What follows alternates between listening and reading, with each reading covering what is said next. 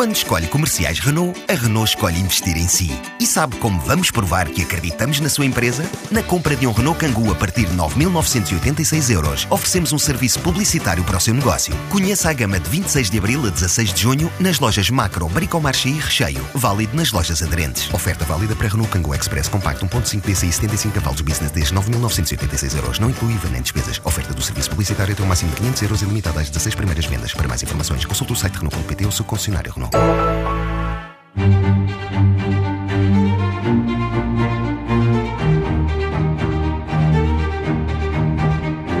Rui Leão Martinho é bastonário da Ordem dos Economistas desde 2011, foi reeleito no início do ano para mais um mandato, tem vasta experiência no setor segurador, financeiro e em organizações associativas. É vice-presidente da Missão Crescimento, um grupo de análise e reflexão sobre a economia nacional. Seja muito bem-vindo à entrevista. Obrigado. O país vive um clima de alívio em relação ao período de resgate, mas a oposição considera que, na verdade, Portugal está em austeridade disfarçada. Concorda com esta análise? Ora, vamos lá ver. Eu acho que efetivamente quem, e eu, devido ao, ao, percurso de vida, já vivi as três intervenções externas que Portugal teve. Eu acho que após o período de austeridade que vivemos em 78 primeiro, depois do início dos anos 80 e de novo agora, há sempre a possibilidade da nossa economia ter aplicado determinado tipo de receitas, essas que normalmente são designadas por austeridade, e a seguir conseguir ter um desenvolvimento da subeconomia gradual que vem dar exatamente uma certa recompensa no repor de novo questões que estavam, digamos, consolidadas, que estavam congeladas ou que estavam esquecidas ou que não foi possível eh, cobrir. Ora, é o que sucede agora. E, portanto, eu penso que os portugueses famílias e empresas tiveram efetivamente um período difícil que, a partir de 2011, se refletiu no tal programa de intervenção eh, das três entidades que estiveram em Portugal, ajudando Portugal, e a seguir nós começámos a deslizar para uma situação onde se começaram a ver melhorias. 2015, 2016, 2017. E efetivamente eu, eu penso, e isso é uh, completamente, uh, digamos, inegável, que Portugal e os portugueses estão hoje melhor do que estiveram há 10 anos atrás, há 8 anos atrás, há 6 anos atrás. Agora, está tudo coberto daquilo que Portugal, como potencial, uh, digamos, país de desenvolvimento, de crescimento, pode dar? Penso que não. Penso que não, e temos agora efetivamente que ir para outra fase, que é a fase em que adquirimos de novo a confiança e a credibilidade dentro daqueles que, como nós, fazem parte do clube da União Europeia, e esse é para nós um ponto muito importante, conseguimos chegar a um déficit que era um pouco difícil de pensar há dois ou três anos atrás, e eu falo sobretudo não deste one-off da, da Caixa Geral de Depósitos, mas do valor que foi dado eh, por Portugal e depois reconhecido também pelo INE, etc., do 0,9 com um limite exatamente muito positivo no horizonte de podermos chegar a zero ou perto de zero, porque essa seria sempre a situação ideal de qualquer país, que é ter receitas e cobrar receitas só para cobrir as despesas necessárias. Nem cobrar receitas a mais, nem cobrar impostos demasiados, mas também ter algum doseamento nas despesas, nomeadamente nas despesas correntes, porque as despesas de capital, as despesas de investimento, essas são outra questão que deve ser sempre olhada também com bastante interesse, porque é isso que desenvolve um país país. Tirando isso, eu penso que efetivamente agora vamos tentar em Portugal que aqueles que nos dirigem e aqueles que têm capacidade de decidir, de legislar, vejam que há determinados pontos que não foram ainda preenchidos. De que é que eu falo sobretudo? Eu falo sobretudo de ainda atrair mais, incentivar mais do que eh, temos feito nos últimos anos o investimento produtivo investimento produtivo português, investimento produtivo estrangeiro, é, é, indiferente. Depois, por outro lado, que consigam com este equilíbrio do orçamento, com esta diminuição, embora, como sabem, muito gradual da dívida pública e de, do que são os encargos da nação, conseguirmos também reduzir a carga fiscal. A carga fiscal, mesmo que politicamente, Mas por vezes... um choque fiscal? É necessário esse choque fiscal não, eu não empresas? digo choque fiscal, mas digo com alguma prudência ir começando a diminuir a carga fiscal sobre empresas e famílias. E vamos ao primeiro imposto que, ainda agora no barómetro que a Ordem organizou uh, pela primeira vez, com os membros, que, como imaginam, estão distribuídos por empresas, por universidades, por serviços públicos, por empresas privadas, etc., foi visto que a carga fiscal é considerada, ou pelo menos a percepção de quem paga é que é muito forte. E qual é o imposto que é mais, eh, digamos, acusado de ser o mais eh, difícil de todos, o mais pesado de todos? O IRS. E, portanto, eu penso que há a possibilidade de começar a diminuir as taxas em geral do IRS, depois olhar, e para o que eu disse anteriormente, para o investimento que queremos uh, atrair e ver que condições no IRC também podemos dar, porque não é o IRC isolado que explica que os investidores venham, mas é sobretudo haver uma certa estabilidade e uma certa, eu diria, eh, capacidade de se confiar no sistema fiscal. Porque quando por vezes se fala em sermos a Flórida da Europa, essa Flórida da Europa só é possível se tivermos um sistema coerente e, fiscal e, e, fiável fiscalmente. Portanto, Provavelmente para descermos impostos vamos precisar de manter o crescimento. Acredita que este ritmo de crescimento é sustentável? Este ritmo que agora é apontado, 2,7, já começa depois a diminuir para 2,3, depois para 2,2 e, portanto, se me perguntar, é normalmente o grau de crescimento que Portugal tem na sua economia, mas nós precisamos praticamente do dobro. E, portanto, para isso é exatamente necessário trabalhar nestas duas vertentes.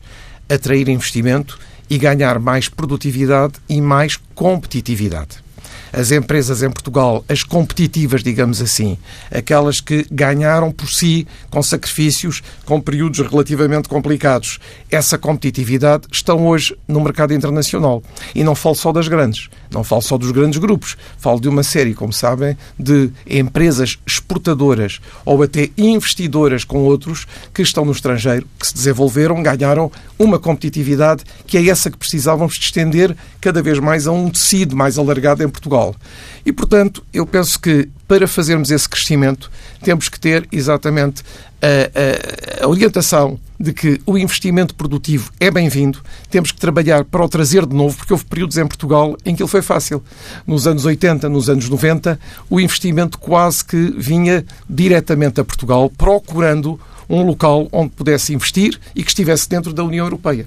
Ora, nós agora com o Brexit também temos possibilidade de alargar, e sei que é feito esse contacto a níveis quer eh, governamentais, quer das associações empresariais, para tentar trazer mais empresas para Portugal. Mas tem, tem existido até, eh, nos últimos tempos, alguns anúncios de, de empresas até eh, multinacionais que anunciam a instalação em Portugal, no caso, enfim, da Google, também a Volkswagen. Estamos a falar de investimentos que são insuficientes ou refere-se, por exemplo, ao facto de raramente se ouve falar de investimentos industriais, por exemplo? As duas coisas. Eu acho que insuficientes não são, porque são fantasticamente decisões que nós devemos apadrinhar virem para Portugal e encontrarem em Portugal o, as condições para cá estarem. São grandes empresas.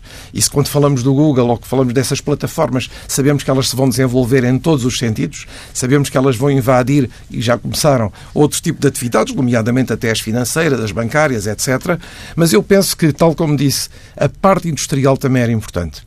Nós ainda hoje temos muita indústria em determinados países da Europa. O caso da Alemanha, que sempre nos procurou, mas não precisa de nos procurar só com os nomes mais estudantes, porque nós temos várias empresas alemãs, por exemplo, que no norte do país as pessoas conhecem pouco, mas que fabricam aqueles objetos e aqueles equipamentos que nós precisamos no dia a dia. As torneiras, uh, outro tipo de equipamento que é necessário. E até muitas empresas industriais que, uh, uh, que não são do conhecimento público em geral, porque não, não produzem diretamente Exatamente. Não produzem para nós e não fazem, digamos, manchete de jornal ou de televisão, mas efetivamente estão cá e trazem valor acrescentado e trazem formação. Porque o importante também das empresas durante esses anos 80 e 90 que eu referia é que deixaram formação ao seu pessoal ao pessoal técnico, ao pessoal superior e, portanto, conseguiram trazer, para além da, da, tecnologia, para além das suas técnicas de fabrico, de serviço, etc., também essa formação.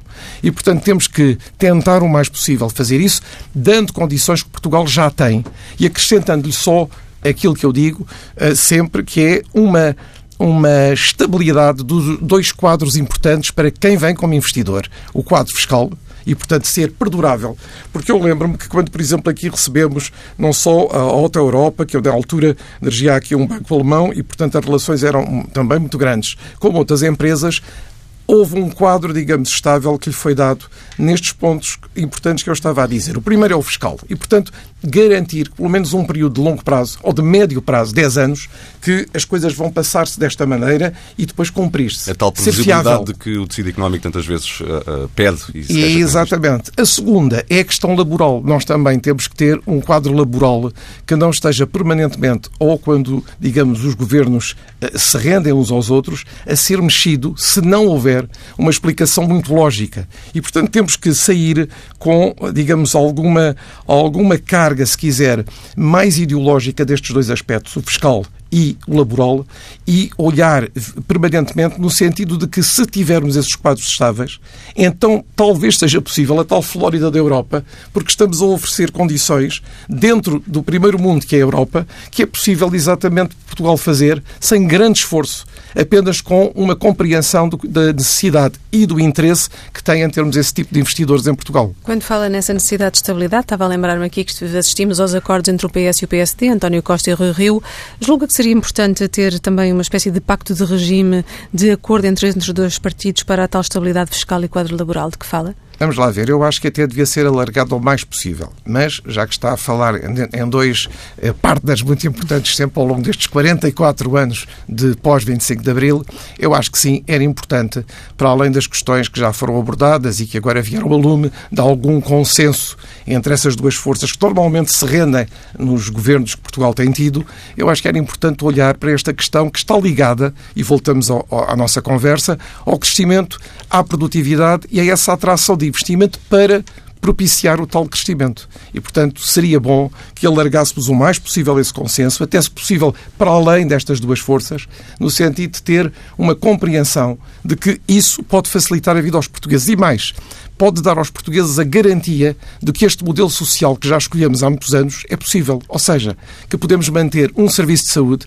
que podemos manter a educação e as escolas, nomeadamente primárias, básicas e secundárias, a trabalhar bem e a preparar os seus alunos para o futuro, seja para dirigirem para a universidade, seja para se dirigirem para eh, estudos mais profissionalizados. E, portanto, tudo isto só é possível se nós criarmos riqueza. E para criar riqueza e para irmos para além do que já considero razoável dos 2,2, dos 2,3, dos 2,7, para irmos para além disso, eu penso que temos que abrir exatamente a economia nesse sentido, sem perdermos a nossa identidade e sem se fazermos nada que outros não tenham feito antes de nós. Porque, como sabem, quando falamos em atrair investimento estrangeiro, todos estão a concorrer. Está a Irlanda, está a Bélgica, estão todos. Nós temos aqui algumas vantagens. E temos esta ponte também para os países de língua portuguesa. Esta ponte para o Atlântico é importante. E isso também conta muito quando o decisor vem de outros países europeus, onde essa facilidade de contacto, de relação, de fazer negócio é menor. Há pouco já abordou o tema do eh, déficit. Eu gostava de uh, lhe colocar esta questão.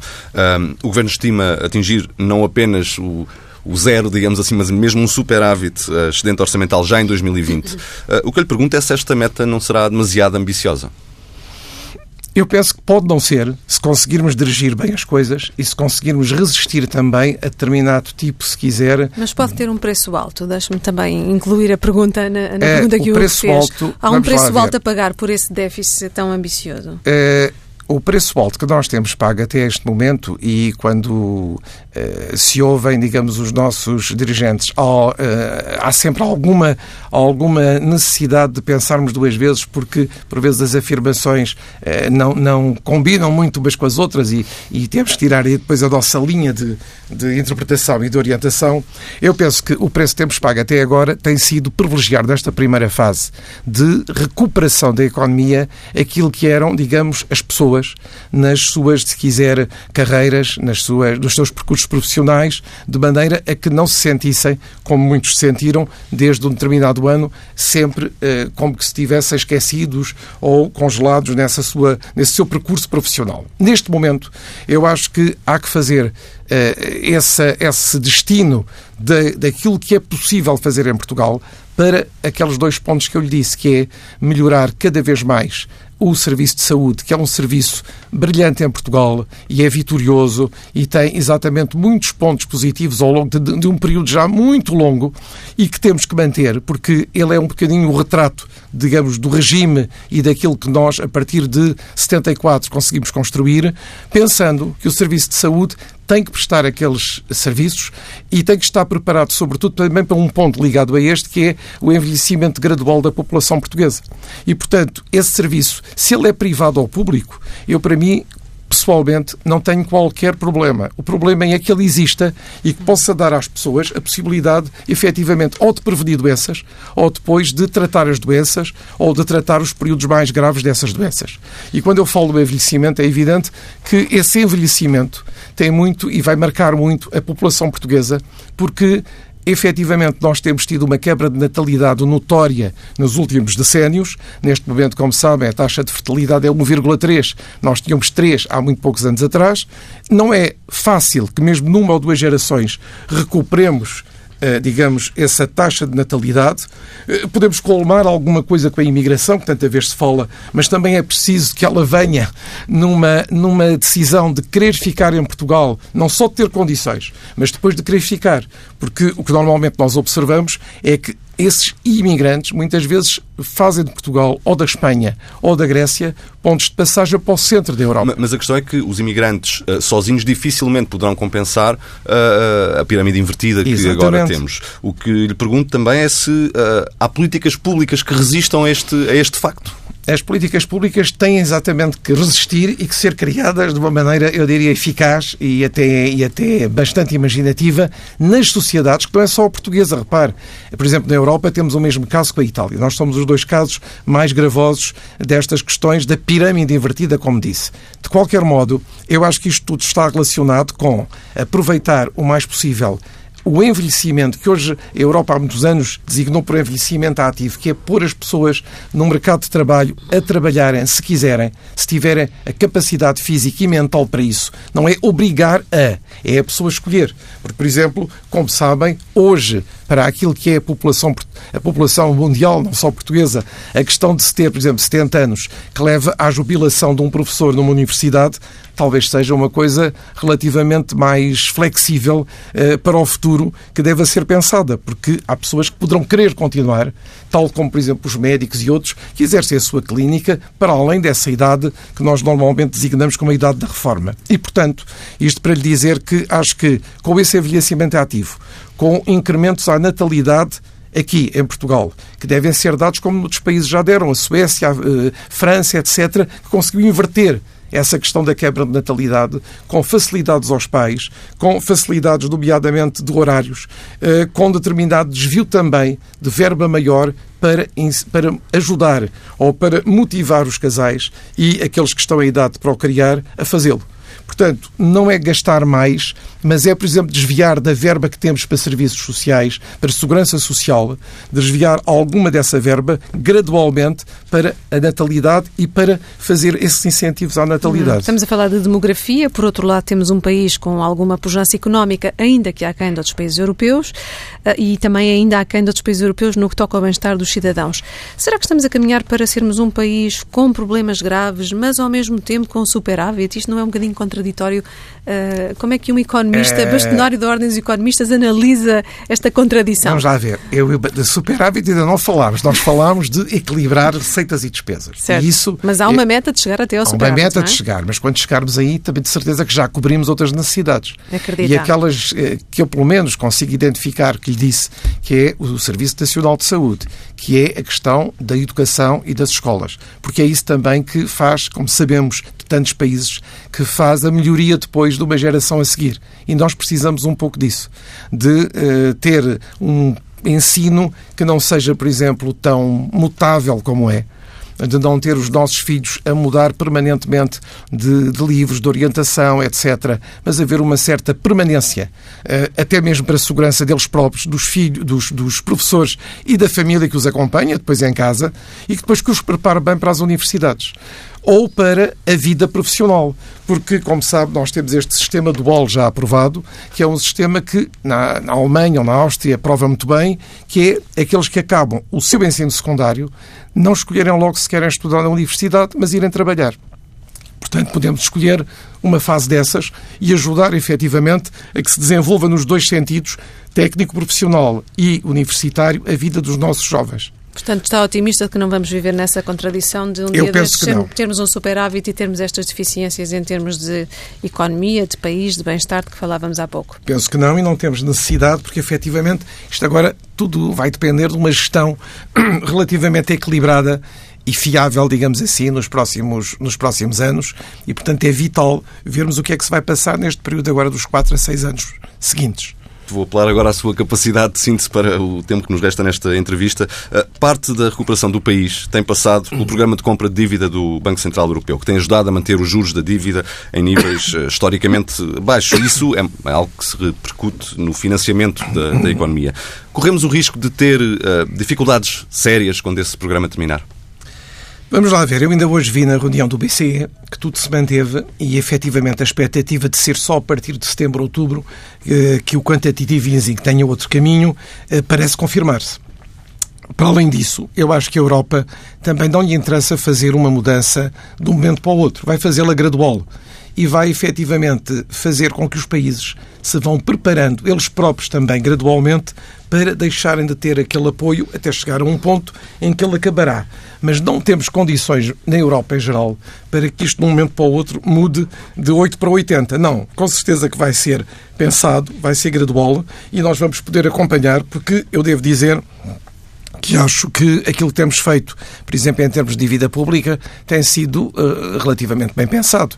Nós temos tentado fazer substituição de dívida mais onerosa por dívida com melhores condições. Nós temos tentado aliviar anos que tinham desde o início. Nós conhecíamos o gráfico dos, digamos, reembolsos, que eram mais gravosos, que eram mais importantes, e, portanto, eu penso que com isso e com a tentativa exatamente uh, bem pensada e, eu diria, consciente do Banco Central Europeu retirar essa ajuda, mas retirá-la gradualmente, penso que não é por aí que teremos grande problema. Já, já agora, ainda sobre este tema e pedindo uma resposta muitíssimo rápida. Uh, na semana passada apanhámos assim uma espécie de balde de água fria quando a, a Moody's não, não se pronunciou sobre uh, o rating da, da, dívida nacional. Compreende esta ausência de pronúncia sobre, sobre os juros da dívida no momento em que o país, uh, enfim, está a viver um clima diferente daquele que tinha há uns anos? Sabe que as sociedades de rating são sociedades muito especiais. Eu tenho muitos anos de banca de investimento e trabalhei muito com eles e, e, falava muito com eles e acho que efetivamente por vezes é um bocadinho difícil de nós entendermos determinadas classificações. De qualquer jeito,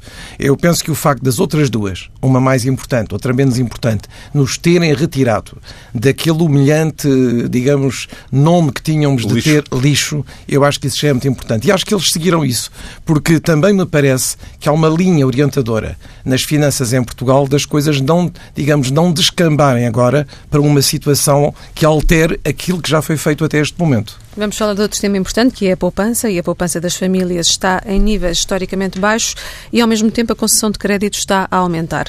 Estamos, mais uma vez, no caminho que já percorremos no passado, ou seja, de sermos um país que vive à custa do crédito? Eu espero que não. Aliás, eu tenho a ideia de que só se nós incentivarmos a poupança é que vamos travar a espiral de dívida privada que pode vir aí. E, portanto... E como é que se pode incentivar essa poupança? Fala-se muito do tema, mas depois há muito poucos resultados, não é? Eu acho, Rosália, que não se fala assim tanto do tema hoje. Eu acho que se falou durante muito tempo. Eu até me recordo... Bem, nós pelo menos temos-lo trazido de... aqui à mesa das conversas Sim. neste programa. Uh... Mas eu devo dizer que me recordo de anos, e vocês devem se recordar também como jornalistas, em que havia, por exemplo, até feiras da poupança, exposições anuais, levávamos lá escolas, etc. E isso era importante importante para criar desde pequenino a ideia da poupança, não como uma giotice, nem como questões, digamos, de que toda a gente pode poupar. Não pode, porque os salários em Portugal ainda são baixos, mas há um montante a partir do qual as pessoas, em vez de o dirigirem só para o consumo, podem dirigir também para a poupança. Para isso, tem que haver também alguma capacidade de que os produtos que estão no mercado para a aplicação sejam atrativos e sejam rentáveis. No passado, recordam-se, havia muitos produtos, digamos, bancários.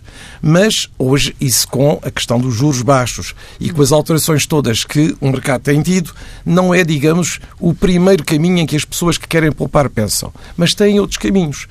Nomeadamente, têm produtos seguradores de médio prazo que uma pessoa no meio da vida, aos 30 e tal, aos 40 e tal anos, pode fazer, porque são períodos de 7 anos, 5 anos e, portanto, depois podem ou não ser renovados. Tem os produtos do Tesouro também. Tem os produtos do Tesouro, exatamente, têm sido até atrativos e tem, sobretudo, que pensar em duas coisas que estavam um bocadinho enraizadas nos portugueses há 10, 15 anos e que se perderam, que é preparar um complemento de reforma e, sobretudo, também, por vezes, preparar para os filhos ou para os próprios a possibilidade de estudar mais.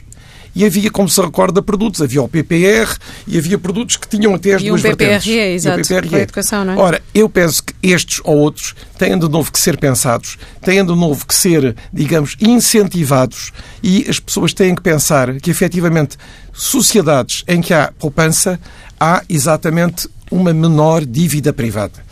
E há também a própria dívida pública, porque repare, quer o Japão ou a Itália, que têm uma poupança, mesmo em períodos de crise como a Itália, que continua muito elevada, têm menos dívida pública porque quando há algum produto destinado ao mercado, ele é muitas vezes adquirido pelos próprios cidadãos. Uma grande parte da dívida está colocada internamente. Internamente. Um, o crédito mal parado continua a ser o calcanhar daqueles da banca portuguesa. A plataforma criada pelo governo para resolver este problema é suficiente? Os resultados são esperados? Eu não sei os resultados, mas sei que a plataforma é uma coisa que nos agrada, porque há pouco, quando fui aqui apresentado por vós, a Rosália falou na questão da missão crescimento. Sabe que essa era uma das medidas ou sugestões que nós sempre tivemos desde o início, que era efetivamente uma medida para tentar, logo desde 2011, porque nós criámos a missão crescimento em 2011, tentar deter ao máximo este peso que na banca portuguesa representa ainda hoje muito.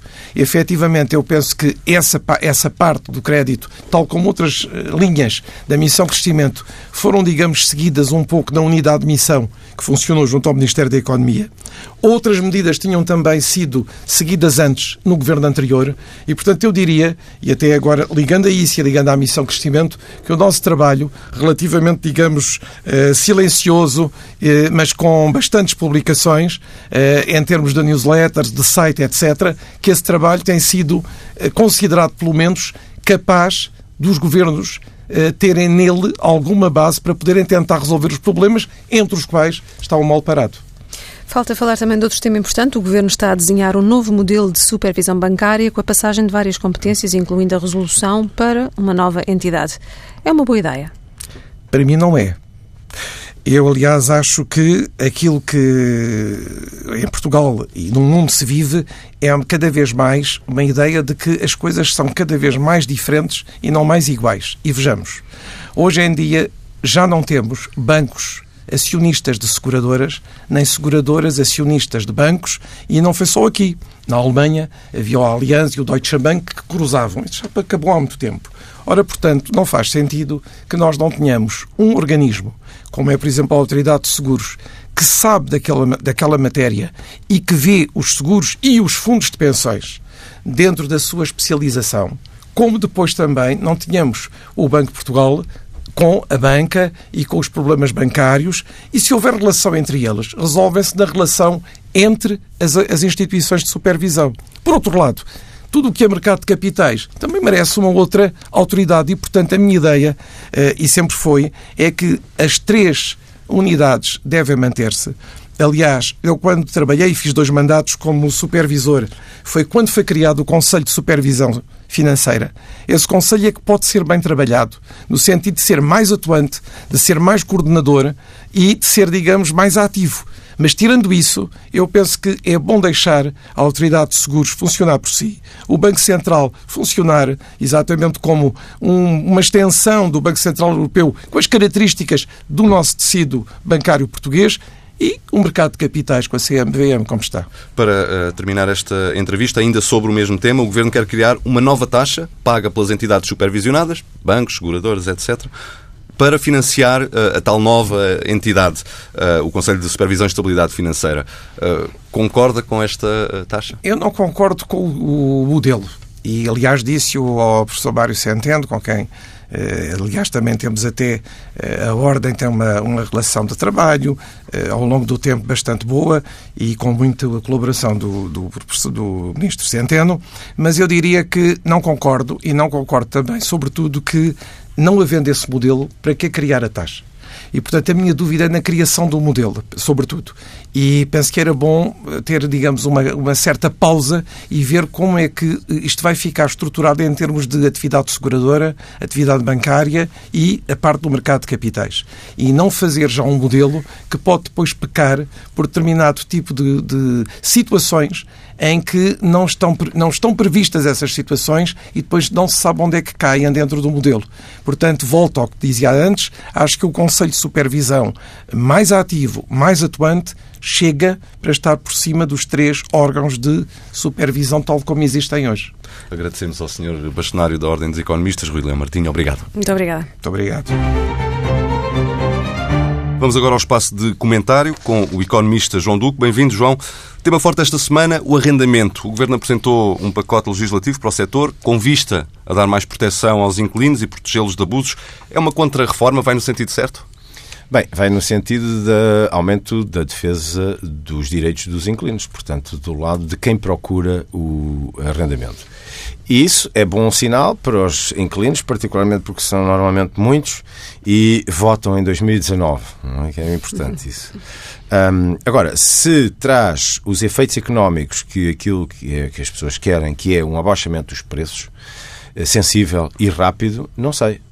Um, o mercado de imobiliário não é um mercado que reaja im, com muito imediatismo e, portanto, nestas coisas é, há sempre que esperar um certo tempo para se verem os efeitos. Eh, primeiro é preciso esperar que a lei efetivamente saia e depois o mercado absorva e se comecem a sentir os efeitos. Agora, há medidas que eu não sei se vão ter o efeito que o governo deseja. Por exemplo, eu não sei se, uh, e contra mim falo, porque sou inclino, uh, o facto de se obrigar a prolongar um uh, arrendamento para um, um inclino com mais de 65 anos eternamente, se isso não põe em risco a minha permanência no meu arrendamento quando eu estiver perto dos 65 anos. Uh, ou antes de arrendar, vou ter com certeza apresentar um atestado médico para saber se tenho ou não tenho uma incapacidade que, me, que não é visível, as pessoas não sabem, e que é de 60%. E, portanto, eh, eu vou ter que divulgar dados que eu nem queria e nem imaginava que tinha que divulgar ao meu uh, senhorio antes de assinar um contrato, porque senão ele não vai assinar. Portanto, isto parece um benefício, é um benefício para quem está, mas não é para quem entra, é como no mercado de trabalho. Uh, muitas vezes, ao proteger-se o mercado de trabalho, protege-se quem está no, emprego, não se protege quem não está no emprego. Portanto, eu não tenho a certeza se esta é a medida certa. Devo dizer que há duas formas de reduzir o preço, tipicamente. Ou por lado da oferta, ou por lado da procura. Isto é, ou se reduz a procura, se há menos gente a procurar, naturalmente que os inquilinos serão menos, logo os senhorios tenderão, se têm muitas casas para alugar, a baixar o preço ou se aumenta a oferta. Aumentando a oferta, há mais disponibilidade de casas, há mais casas para o mesmo número de inquilinos e, portanto, o preço também tenderá a, a baixar. Muitas destas medidas são basicamente vocacionadas para mexer no lado da procura ou restringir de todo o preço. Também é outra medida, que é o preço é fixo. O Salazar já experimentou isso e deu no que deu. Portanto, hum, não acho que seja muito bom. Do lado da oferta, era bom que o Estado ou as câmaras, de facto, investissem nesse mercado. Isto é, tivessem eh, edifícios, os pusessem ou os adquirissem, se não têm, adquiram-nos. E ponham no mercado a renda que eles acham que é acessível e que está compatível com o custo do capital dos municípios ou do Estado. E, portanto, é muito simples.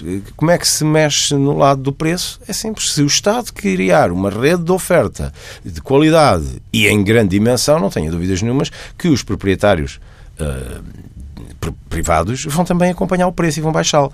E eu gostava mais de ver esta medida, até porque dá mais escolha e tem outra, outra implicação. É que um aumento pelo lado da oferta aumenta a quantidade. Ao lado eh, pelo lado da procura, o que acontece é que se reduz a quantidade. E reduzindo-se a quantidade, isto depois tem efeitos uh, em bola de neve. Portanto, se há menos gente, uh, baixa-se o preço, mas porque há menos gente a procurar, seguramente há menos turistas, seguramente há menos restaurantes abertos, seguramente há menos emprego por aí fora. Portanto, eu tendo a privilegiar o lado da oferta. O que é que neste momento temos? Um pacote para o lado da procura. Normalmente a oferta é feita por ou pequeninas unidades. E muitas vezes estas medidas E temos aqui uma em concreto, a do IRS. É uma medida interessante, estimula eventualmente o, pequeno investimento. Não, não estimula o grande investimento. O grande investimento é feito por empresas. As empresas não são sujeitas a IRS. O Governo tem em cima da mesa. Portanto, faltará um aí uma medida na nova política uh, para as empresas, especificamente? O Governo tem estamos, em cima da mesa. Estamos aqui em cima da mesa, não é? E tem, estamos sim, a olhar sim. para ela neste momento. Pois, uh, o Governo tem em cima da mesa um pacote de legislativo para o enquadramento dos chamados REITs, os Real Estate Investment Trusts. São empresas que se dedicam à compra e exploração de uh, parque imobiliário, para habitação, para serviços, etc. Em Espanha e nos outros países, mas Espanha temos aqui ao lado, uh, o sucesso foi brutal. As empresas que se constituíram para isto, depois admitiram-se à negociação em bolsa, são um sucesso de negociação, fazem volumes de transação loucos e há uma atração de investimento internacional com grande positividade no impacto na oferta. Nós estamos à espera que, há dois anos, como digo, o Governo faça publicar isto. Não é preciso inventar nada. O modelo espanhol, dizem os operadores portugueses, é ótimo e podemos ficar por aí numa das medidas que eu acho que é muito importante para incentivar o grande investimento. Porque eu, se quiser mexer num quarteirão da Baixa, não, infelizmente, eu e muito poucos portugueses têm capacidade para, do seu bolso, fazer um investimento dessa natureza para depois beneficiarem do IRS. Obrigado, João Duque. Bom, e falta só a rubrica de finanças pessoais. Esta semana, Bárbara Silva, jornalista do Dinheiro Vivo, fala sobre como se pede, quanto custa e para que servem afinal os certificados energéticos. Os pedidos de certificados energéticos estão a aumentar, diz a DECO, muito à boleia do boom no setor da construção e da reabilitação urbana. Em 2017 foram emitidos mais de 200 mil certificados por peritos qualificados independentes, que resultaram numa redução dos consumos de energia estimada em 73 milhões milhões de euros por ano. Na prática, o certificado energético é uma avaliação detalhada do consumo e do desempenho energético de cada imóvel. Trata-se de um documento em formato digital que avalia a eficiência de um imóvel numa escala de oito classes, em que F é o mínimo e A mais o máximo. Feito o diagnóstico, o certificado propõe medidas personalizadas para reduzir o consumo energético, como por exemplo a instalação de janelas eficientes ou o reforço do isolamento exterior e interior, entre outras. No mercado imobiliário, imobiliário, o certificado energético pode representar mesmo um acréscimo médio de até 10% no valor da habitação para as classes A e A+, além de benefícios fiscais no IMI e EMT. Os certificados energéticos são emitidos numa plataforma informática gerida pela ADN por peritos qualificados como engenheiros e arquitetos que tratam do processo de avaliação em alguns dias. O documento custa em média cerca de 150 euros, mas os preços não são tabelados e podem variar muito. A DEC recomenda, por isso, que sejam pedidos vários orçamentos a diferentes peritos. Terminamos desta forma mais uma edição da Vida do Dinheiro. Para ler em dinheirovivo.pt e em papel aos sábados nas páginas do Dinheiro Vivo com o Diário de Notícias e o Jornal de Notícias. E para ouvir na TSF e ler e ver em tsf.pt.